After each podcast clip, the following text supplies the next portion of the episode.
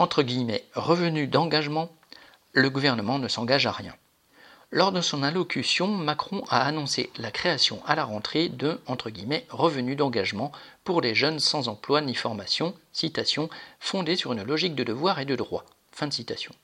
D'après les fuites distillées au préalable dans les médias, il s'agirait peut-être de changer le nom de la entre guillemets garantie jeune et d'étendre le nombre de personnes susceptibles d'en bénéficier, sans qu'on puisse savoir précisément en quoi consisterait cette extension, puisque les plus de 25 ans ont droit au RSA comme tous les autres adultes.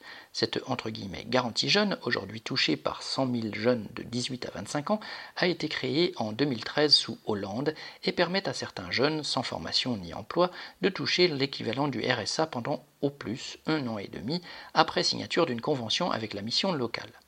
Certains jeunes adultes pourraient ainsi être mieux suivis, peut-on lire dans la presse. Encore faudrait-il embaucher en conséquence pour assurer cet accompagnement et pour les accompagner vers quoi si les emplois qui manquent ne sont pas créés? Sacha Camille.